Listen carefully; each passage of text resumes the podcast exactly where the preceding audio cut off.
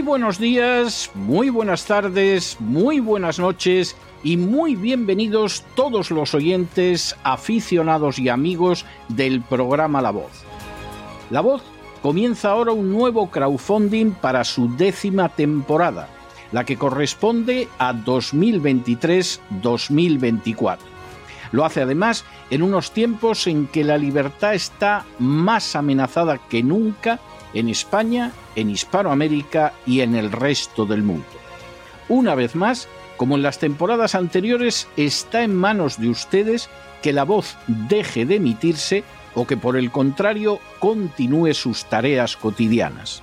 Debido a la crisis económica, al cambio del dólar en relación con el euro y sobre todo a la censura persistente de este programa en las redes con su correspondiente desmonetarización, en esta décima temporada nos vemos obligados a aumentar el objetivo del crowdfunding hasta la cifra de 150 mil dólares.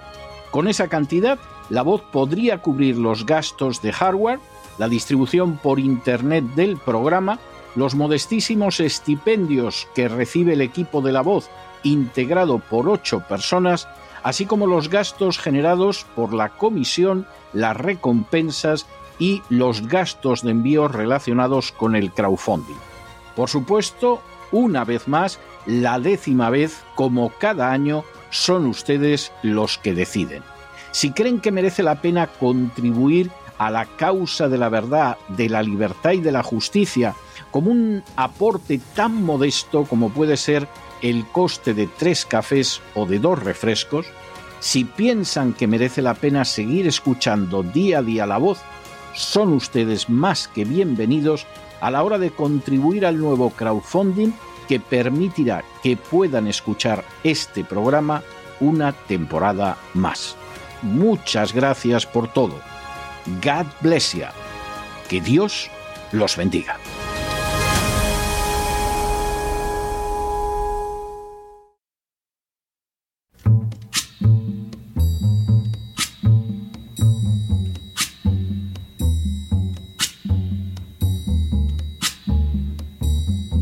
La voz con César Vidal, desde el exilio.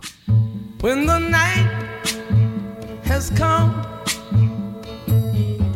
and the land is dark and the moon is the only light we'll see. No, I won't be afraid. Oh, I won't be afraid just as long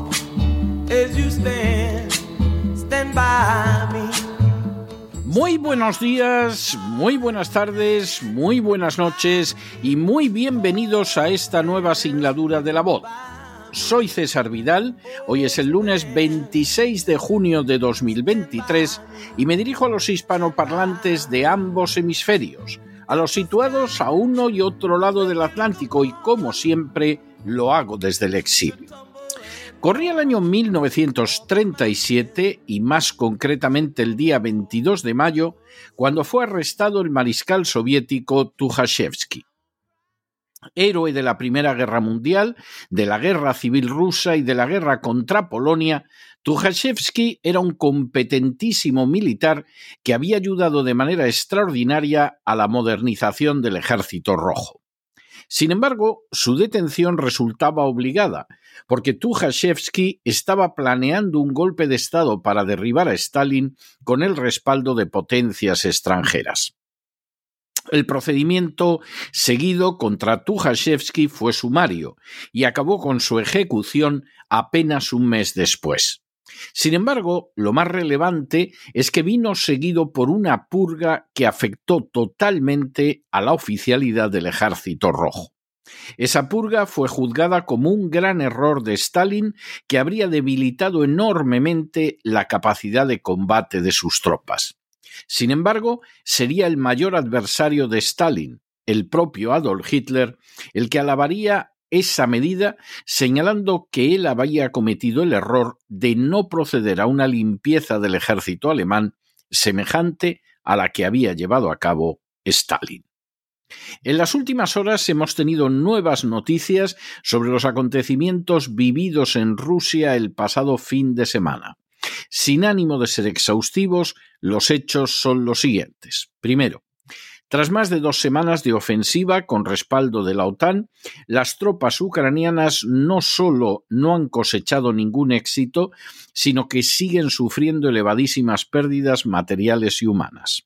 Segundo, ante esa situación, a inicios de la semana pasada tuvo lugar una reunión de representantes de Zelensky, del Deep State americano y de oligarcas rusos para ver la manera de poner fin a la guerra de Ucrania de forma que no pareciera una derrota.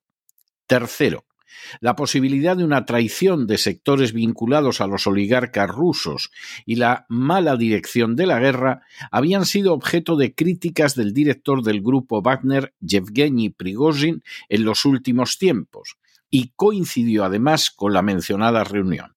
Cuarto, el Grupo Wagner es una organización de combatientes profesionales que ha conseguido éxitos notables en distintos países y que ha desempeñado un papel extraordinario en la guerra de Ucrania en operaciones como la victoria rusa de Bakhmut que se saldó con enormes bajas ucranianas.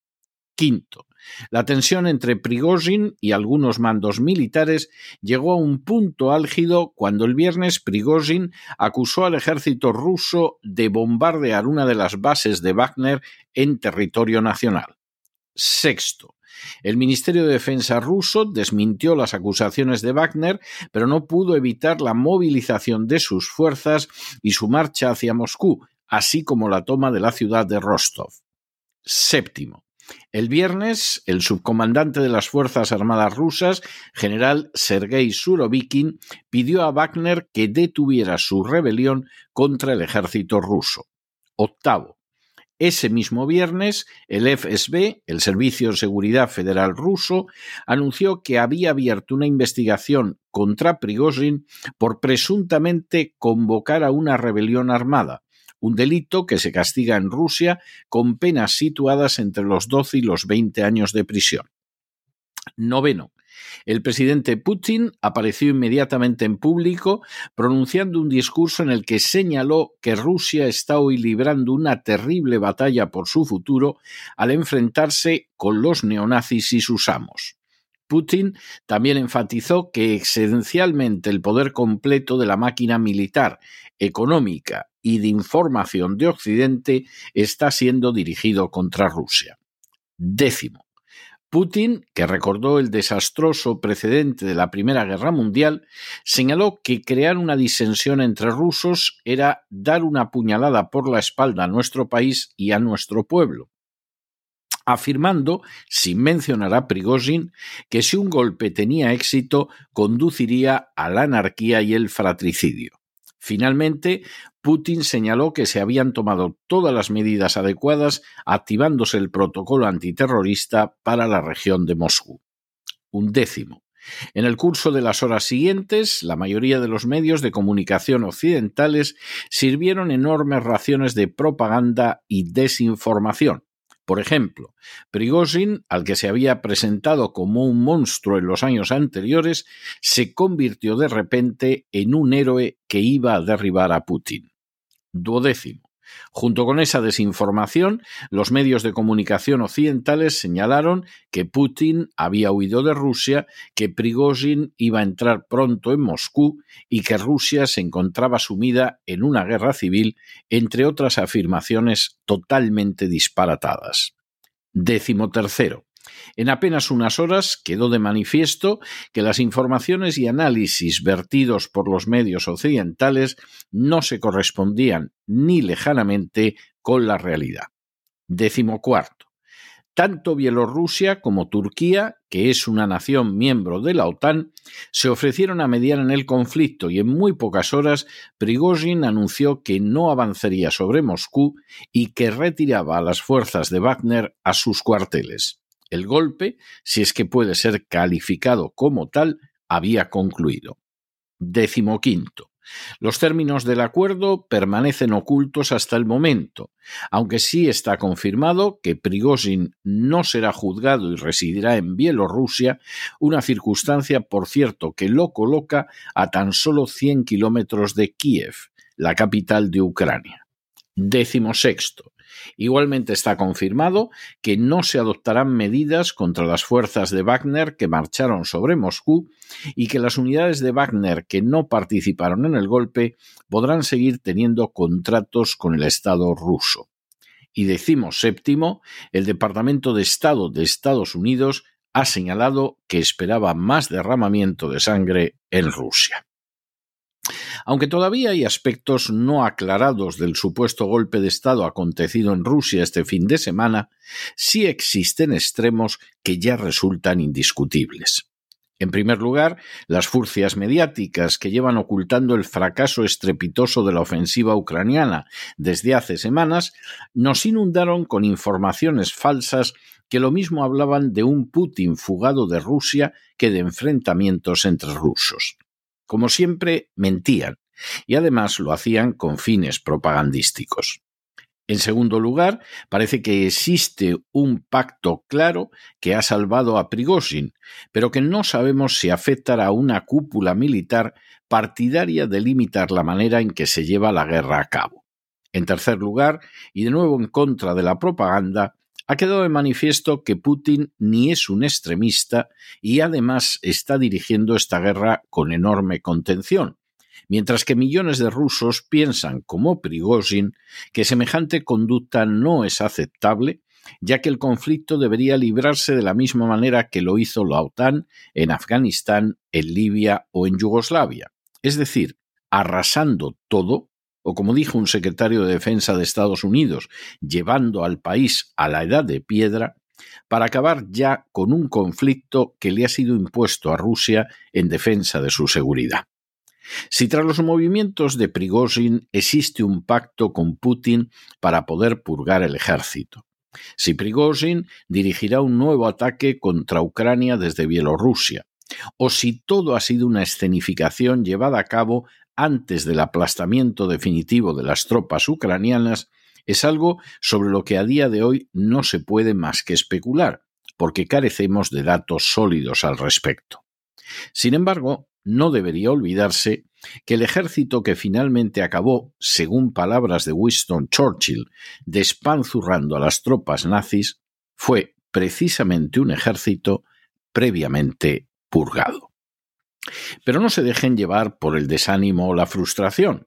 Y es que a pesar de que los poderosos muchas veces parecen gigantes, es solo porque se les contempla de rodillas, y ya va siendo hora de ponerse en pie. Mientras tanto, en el tiempo que han necesitado ustedes para escuchar este editorial, la deuda pública española ha aumentado en más de 7 millones de euros. Y por cierto, una parte considerable y millonaria ha ido a parar a furcias mediáticas que se han pasado el pasado fin de semana mintiéndoles de la manera más ridícula y descarada sobre lo que estaba ocurriendo en Rusia. Muy buenos días, muy buenas tardes, muy buenas noches. Les ha hablado César Vidal desde el exilio. Que Dios los bendiga.